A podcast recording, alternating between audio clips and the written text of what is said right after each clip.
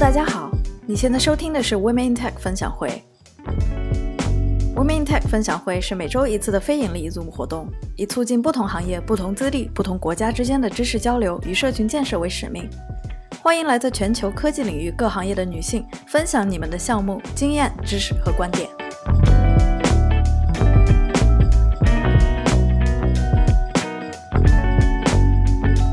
天我们的分享主题就是区块链。我们今天的嘉宾会分享区块链的原理、应用和前景。接下来就是我们的嘉宾，今天我们非常荣幸邀请来了指引。指引现在是一个加拿大虚拟货币公司的 COO。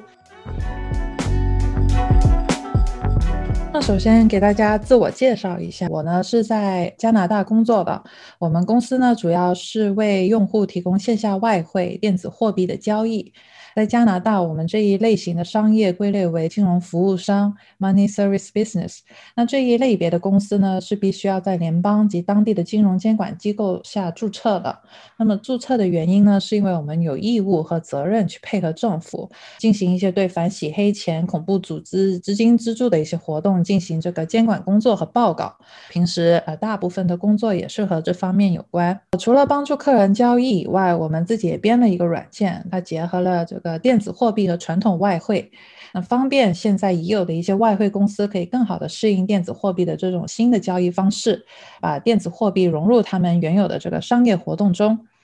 那么需要给大家声明一下的是，呃，我这个分享不是关于区块链专业编程算法的一个解说，呃，我给大家讲的内容更偏向于区块链的一个入门介绍，给大家讲一下区块链的概念和一些流行的项目。那么我们首先给大家简单介绍一下区块链。那么区块链呢，它的发展历史可以追溯到一九九一年，但当时呢，这项技术并没有广泛的应用和发展，它就一直被搁浅。那么，直到二零零八年金融危机之后，中本聪提出了比特币的这个概念。他在一个密码学讨论小组里面贴出了一篇研究报告。那么，这个报告也就是我们现在说的比特币白皮书。然后呢，也是中本聪他开发出比特币这个发行、交易和账户管理系统的模型。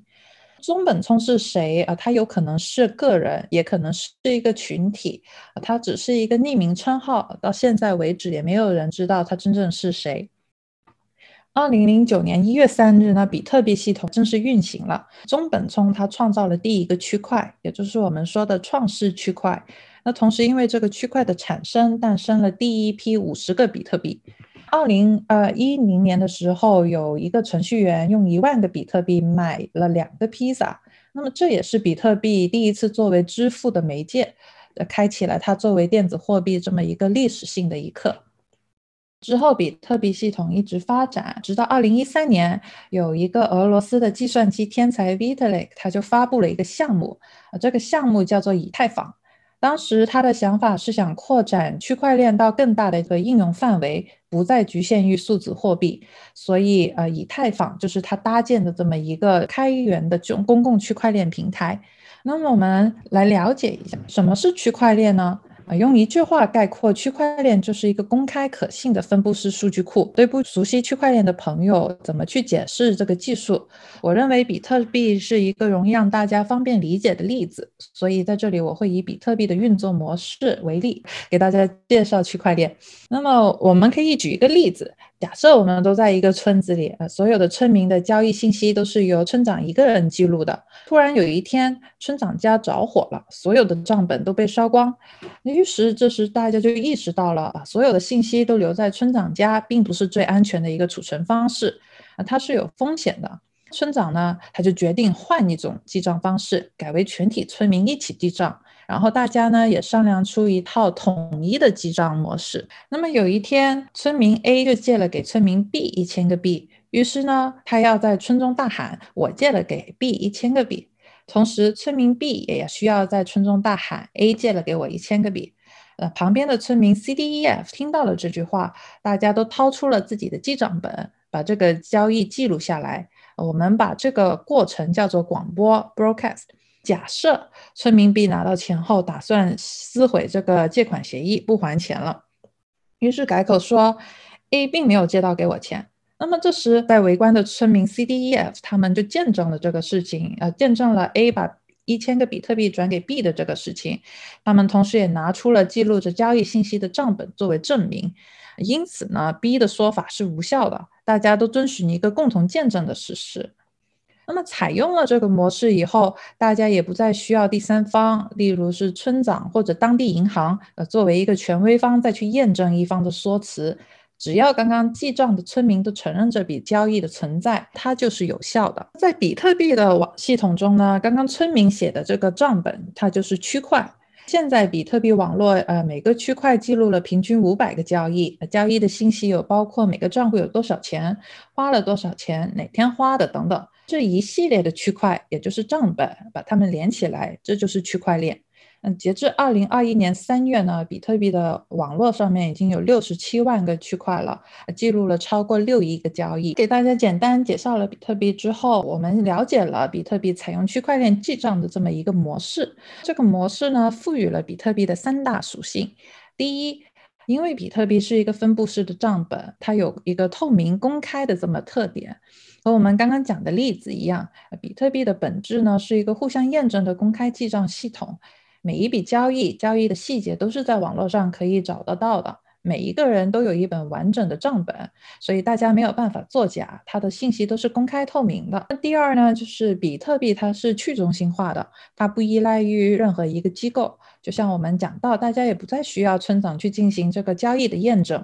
啊，另外呢，比特币也它也不依靠特定的货币机构发行，它是通过自己特定的算法计算产生的，所以它不需要接受第三方的控制和监管。由于它不是由某一个中心机构监管，只要世界上有一台电脑里面有比特币的信息运行，这些交易的记录就不会消失。比特币如果不是由某个人或某个群体主导一切，怎么保证大家的意见统一呢？啊，其实它很简单，这依靠比特币的共识机制。就像我们刚刚讲的例子一样，新的记账方式是由大家集体参与、共同决定的。在比特币的系统里，如果你要加入，你就要遵循它的共识机制，这样大家也能保证账本的统一，不能篡改，不能作假。比特币的系统里面采用的共识机制呢，就是 Proof of Work 工作量证明，它是一个用做题的方式去赚取比特币。做题它指的是用算力去计算这个哈希值，最快算出哈希值的人就有权利记账。并以此来赚取相应的比特币做获得奖励。这个过程呢，我们也称它为挖矿。简单给大家提一下的，就是因为比特币的它的奖励是约每四年减半，所以现在挖矿对算力的要求已经很高了啊，普通电脑是没有办法完成的，它是需要一个大规模的机器共同完成，才能有机会算到对的这个哈希值，才能有机会拿到这个比特币。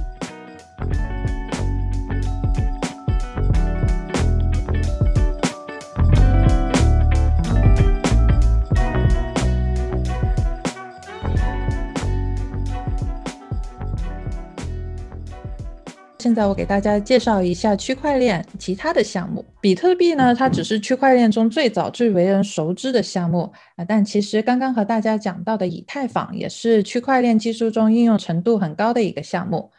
以太坊从简单来说，它就是一个开源的区块链底层系统啊，和我们的手机系统一样，安卓系统、苹果系统，它是一个平台，给各个应用在上面发展。以太坊呢，它就像是区块链的手机系统一样，它提供了一些代码，方便各个区块链的应用在上面搭建和发展。以太坊它最重要的一个贡献就是智能合约 （smart contract）。我们怎么去理解这个智能合约呢？在这里，我们智能不应该理解它是为智能化哦，我们更应该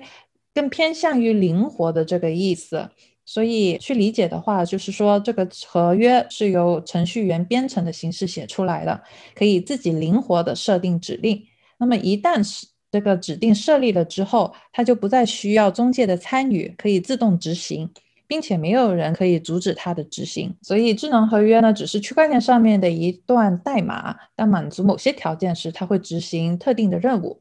截至这个月，目前以太坊上的应用已经有一千九百七十四个了，所以我们说它是一个呃目前最流行的一个基础建设。它在上面呢的应用案例有，比如说去中心化金融，去中心化金融里面有可以提供一些借贷啊或者其他的金融产品，还有一些基于智能合约的去中心化交易所，同时还有类似于去游去中心化游戏的代币、数据传输等等。那么这些呢都是呃以太坊上的运用。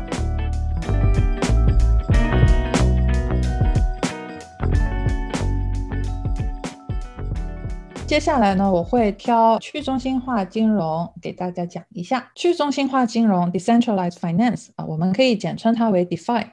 那么为什么要挑 DeFi 给大家讲呢？因为它也是2020年发展特别迅速的一个板块。最近特斯拉的 CEO 也经常在 Twitter 上面给大家安利 DeFi 是什么。简单理解呢，它就是一系列基于区块链和智能合约上的金融服务的统称。这些金融活动呢，包括贷款、支付、保险等等。那我们可以来看一下去中心化金融和传统金融机构的差别在哪。传统金融机构呢，它的优势就是它有一个悠长的发展历史，啊，普遍受大家认可，它的业务也很齐全。但是呢，它也有一定的不足，比如说它现在是由人管理的，那么人为管理呢，可能会导致一些错误，类似于管理上的不善。也导致了大家对它这个交易的不透明性、规范性提出了质疑。如果使用 Define 的话，它可以具有几个潜在的优势，例如说，它可以解决我们目前这个支付和清算系统的繁杂，提供更快、更便宜的方案。我们现在的生活场景是，如果你要境外汇款，你必须得经过银行，你没有其他的选择，然后你必须要支付这个银行的费用、汇率等银行审核。通常这个过程呢都要一周到两周，但是如果用 DeFi 的话呢，这些交易就不再需要通过某个机构，用户可以直接给对方交易，这个交易的时间呢也是接近计时的，所以 DeFi 它可以更好的节约资源，费用更透明，然后给用户带来一个更好的体验。第二呢，就是 DeFi 它具有一个非常高的可获取性。简单举个例子，就像银行账户。我们现在呢是必须要在银行开户才能使用某些金融产品，但是呢，其实现在世界上还有十七亿人口是没有在金融机构处持有账户的，其中一半是来自这个发展中国家。DeFi 它对每个人呢都是公平的，没有门槛的，只要你拥有相应功能的设备和互联网，啊，你就能随时加入 DeFi 的世界里面。对于一些政治格局比较动荡，然后发展比较落后的国家，我觉得它是非常具有意义的。然后第三呢，就是中心化的管理还是存在很多不透明性的，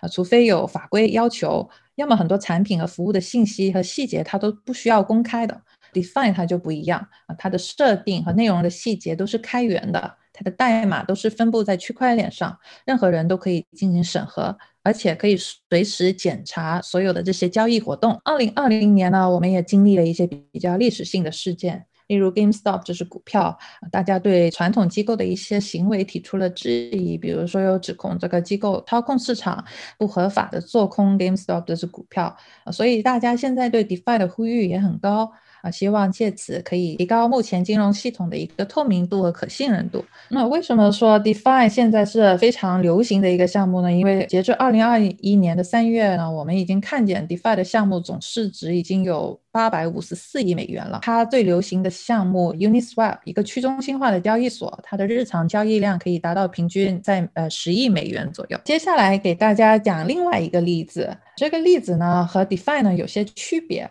目前呢，它只是有这个项目，并没有很多落地应用，所以实际用户和活动都没有 DeFi 活跃。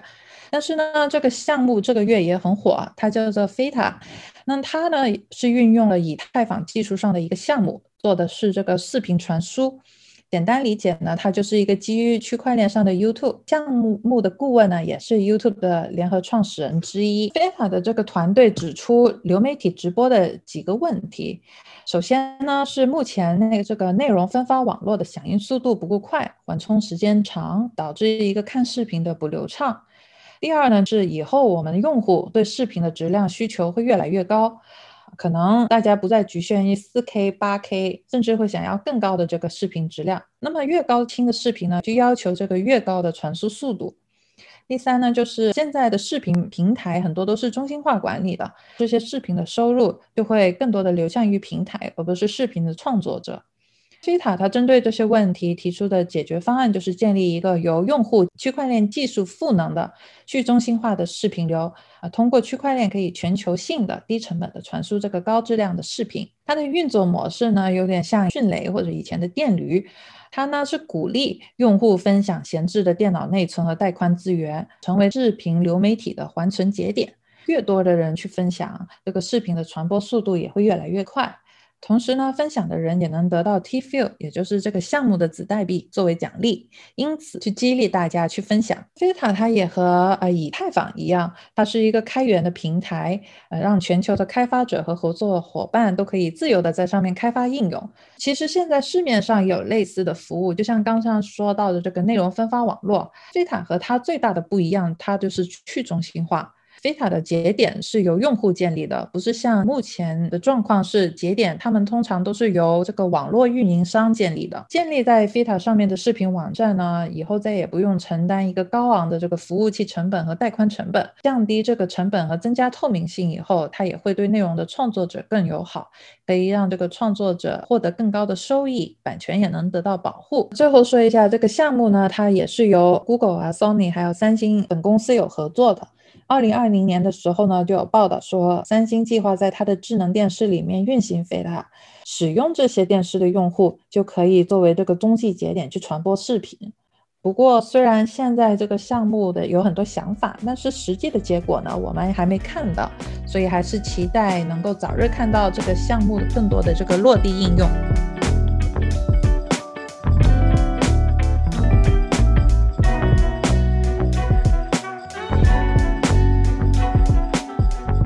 给大家挑的两个项目就说完了，给大家总结一下这个区块链项目的一个优势和劣势。首先呢，区块链它具有一个分布式和不可篡改的性质，那么就给予了它一个高度的透明度和可信任的特性。那同时呢，它的代码也是开源的，大家可以公开审计。另外呢，它的信息一旦被保存在区块链上，任何人都不可以更改，那么这个就降低了这个数据造假的情况。第二呢，就是区块链可以为几乎所有的流程节约时间和成本。它的记账过程呢，是来自一个呃低成本的一个自动化的机制，能够以安全实时的方式去记录，呃非常自动化的系统。所以越多人参与，越复杂的系统去应用这个区块链的话，它的效果会越会更好。然后第三呢，就是区块链的数据管理是分布式的啊，这个模式呢其实还是很安全的，因为每个节点都有一份相同且完整的数据。那么如果一个节点被摧毁的话，并不会影响到整个系统及这个记录的完整性。最后呢，就是很多区块链项目都是去中心化的，就意味着它不会受到第三方的影响和控制。但是呢，区块链的项目它也是有一定的劣势的。首先呢，区块链具有一个不变性，就是说，刚刚我们也说到了，它的上面的信息是不能修改的。那么以智能合约为例，智能合约现在还是由人编写的。那么有时候人为的错误是不可避免的。不可变的智能合约有可能会将这个错误放大。呃，也因为它的不变性，所以进行修改的话，困难也会加大。很多区块链项目它也是开源的，可以公开、可以审计的这个智能合约，有可能会成为这个黑客的目标。黑客一发现智能合约的漏洞，他就会攻击合约者的利益，也可能会得到一定的损坏。啊，之前也发生过一些案例，比如说一些黑客攻击了一个项目，盗取了里面的资金。所以现在大家对智能合约的编写也越来越谨慎，以后在这个行业的话，对智能合约的审核要求也会越来越高，这方面的人才的需求量也会很大。第三呢，就是技术水平。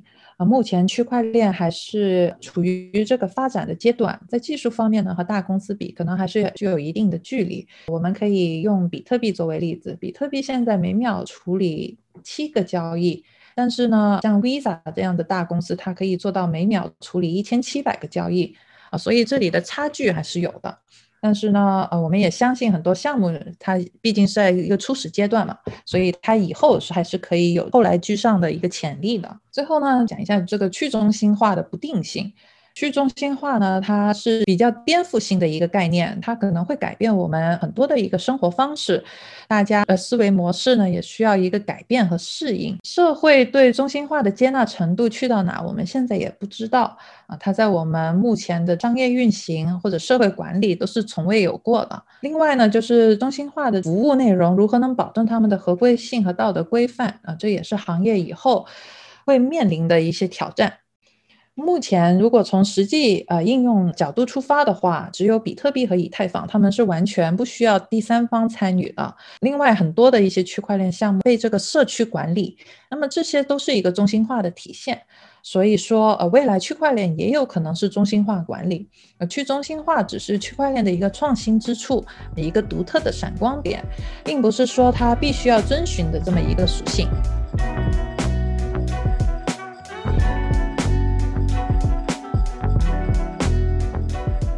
现在给大家讲一下，呃，我自己在这个行业上面的一些工作经验和自己对这个行业的一些看法。呃，我平时工作呢是从事一些金融活动的监管工作。我认为区块链是有助于监管一些违法的一些金融活动，呃，对反洗黑钱或者一些呃恐怖组织基金资助的活动起到一些积极的作用。怎么去理解呢？首先，我们可以了解一下目前的这个监管模式。目前的监管模式呢，它是基于三大制度。首先呢，啊，我们要对客户的身份进行识别；第二，啊，我们要对一些可疑的交易进行分析和报告。那么第三呢，我们也要对这个客户的身份资料和交易记录进行保存。像加拿大，我们是需要保存这些信息至少五年的。那么目前呢，这个行业啊，这个监管工作它是具有很多挑战的。首先，这个监管的成本非常高。如果我们需要从第三方公司，例如例如说一些信用公司，呃，一些收集数据的公司去合作的话，呃，这个费用是很高的。一些中小型企业，他们预算没有这么多，就没有办法做到一个很好系统化的监控，他们只能采取一些人为啊、手动的一些监管模式。这一系列的操作下来，可能会非常繁琐，效率也很低。使用这个区块链的话，就可以降低这个获取信息的成本，增加获取信息的这个便捷。度和透明度也会使这个监管工作更加容易和有效率。特别是现在跨境金融的发展越来越迅速，这些跨境交易呢，它的信信息都是储存在不同的地区的，不同的监管机构管辖，就会有导致这些信息的交流和共享有延迟和限制，甚至有时候会有中断。如果可以采用区块链的话，就可以解决这一方面的欠缺。然后呢，刚刚也和大家讲到了，现在的这个监管机制普遍来说是还是基于。于客户本身，但是呢，如果我们的监管模式可以更多的去针对这个交易本身去监控的话，可能这个效果会更明显。比如说现金啊，现金呢，它的流动性很高啊，它是很难追踪的。大家可以设想一下，如果一个犯罪分子他用现金去交易，然后他拿到的这个赃款呢，收买一个人让他去汇款。那么这个交易有可能就不会被检测到，因为被收买的那个人他在银行有良好的记录的话，可能他就不会被监测到他在进行一些可疑的交易。用区块链的话，它就不一样，区块链的它是针对交易去展开的。就像我们刚刚讲的例子一样，交易在区块链上面是环环相扣的。村民 A 给了村民 B 钱，然后村民 B 拿这个钱去干了什么，给了谁，这些信息都是在区块链上面可以找到的。这就大大提高了这个交易的可追溯性，更有助于追踪一些可疑资金的走向。那除了我自己这个行业以外，我觉得区块链技术的发展还是在各个领域也。具有潜力的，特别是我们现在的生活越来越基于网络和虚拟世界，我们在网络上的活动范围也越来越广。那么区块链它可以作为一个简化交易、优化处理流程的一个有效办法。除此之外，社会对这个自动化要求越来越高，AI 技术不断发展等等，结合区块链的话，应该是能够对推动这些领域的发展产生一个积极作用的。我自己也感觉到，呃，行业呢，它对区块链也是越来越重视的。像德勤的报告，它就指出，他们在二零二零年的调查中呢，百分之八十八的受访者认为区块链是一个非常具有发展前景，然后也会最终被广泛运用的技术。百分之五十五的受访公司呢，也把区块链列为它最优先发展的前五个技术之一。这个百分比和过往年份比起来都是不断升高的。区块链呃，在未来具有应用优势的一些案例呢，也可以给大家简单说一下。首先呢是这个供应链，IBM 它就有个例子，是它跟 Home Depot 的合作。Home Depot 呢，它之前面临的一个挑战就是它和供货商之间的消息不对称。比如说 Home Depot 他说我只收到六十个零件，但是供货商说，哎，不对啊，我已经给你寄了一百个零件。要去解决这些问题的话，它需要一定的人力、物力还有时间。利用区块链的话，它就可以有助于处理这些问题，因为它所有的信息都可以在区块链上面同步更新。一有问题的话，大家可以做到这个及时追踪，可以更有效率的解决问题。其他的公司。例如 Amazon，它最近在 AWS 上面也出了自己的这么一个区块链的一个服务。同理，我们也可以用在这个医疗保健。有时候看到一些新闻说有关于这个假疫苗、假药物，利用区块链的话啊，它就可以解决这个问题。它因为它可以从研发到注射这些信息都可以清晰的记录在这个区块链上面。那 IBM 它的网站呢也有报告显示出，就是利用区块链，它将本来需要十六周的时间才能跟踪到处方药的这个流程缩短到了两秒。那么其他一些领域呢，还有慈善机构、投票系统啊，大家现在可能对这两个行业里面有时候会说有一些管理上面的不善啊，大家对这个物资资金啊的走向不清楚，利用区块链就可以提高这个运营的透明性，增加大家的信任。最后还有这个版权费用支付这一方面，呃，刚刚和大家讲到的例子，Feta 它那样子，啊，它就可以用区块链来创建一个平台，然后这些平台呢可以清晰的记录哪些人在用、购买，或者是记录这个使用这个作者的创意。它也可以加上这个智能合约，做到一个计时的啊，给这些内容创作者支付他们的一些版权费啊，这样子，所以整个系统也可以变得更加透明，这个数据的可信度也会大大增加。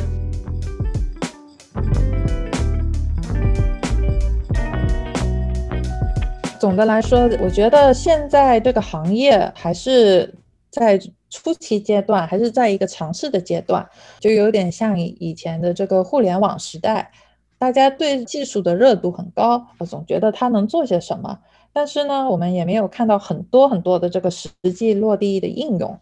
所以呢，这个市场其实感觉泡沫还是有的。比如说，现在公开的这些区块链项目已经有八千多个了，所以大家必须要保持一个心态，就是说，不是说这个项目的市值高，它就是一个好的项目。每年呢，除了比特币和以太坊他们是排名第一和第二之外，其他的项目的市值每年都是在变的，它的这个排名都是每年都更新替换的。所以大家一定要有自己的鉴定能力啊，去发掘哪些是真正优秀的项目，也看清楚哪些是投机的项目，保持一个谨慎的态度。第二方面就是这个行业也是需要更多的专业人员参与，除了程序员以外，它也需要来自各行各业的人才。就像我刚刚说的，金融监管这个领域，有技术背景的人很重要。但是呢，同时我们也需要很多真正去了解这个行业如何运作的人，需要他们提出指出这个行业现在遇到的一些困难，可以怎么利用区块链去解决这些问题，这些都是很重要的。所以我们有时候也会和政府参加很多的讨论会，所以大家互相沟通、互相合作，才能更好的推动这个行业往更好的方向发展。给大家的介绍就差不多了。如果大家对这个区块链感兴趣的话啊，我可以呃给大家简单介绍一下怎么去了解更多关于这方面的知识。首先呢，大家可以去各个项目的这个网站，比如以太坊和比特币，他们的网站上面呢都是有很多很多的干货，大家可以去了解一下。那么如果你有一定的技术背景的话，我会建议你去读项目的白皮书。因为白皮书它通常都是阐述了一个项目最核心的内容和一些呃技术性的一些解决方案。如果你有专业背景的话，读起来呢效率也会更高。你想更多的去了解一个项目的话，也可以去他们的一些社区交流平台，比如说 GitHub、Reddit、Twitter 这些，可以看看他们的用户量、这个用户的活跃程度，还有他们的聊天的这个质量。去更深的了解一些项目的一个的发展。那么，如果你想呃系统性的学习一下区块链的话，现在 Coursera 上面也有很多大学推出了他们相关的课程，IBM 它有有自己的一个学习的项目。所以，如果大家想系统的学习，可以呃上这些学习平台，呃也有一些优秀的讲区块链、讲虚拟货币的这些媒体，例如链文、金色财经啊，大家如果感兴趣的话，也可以去 follow 一下，去看一下。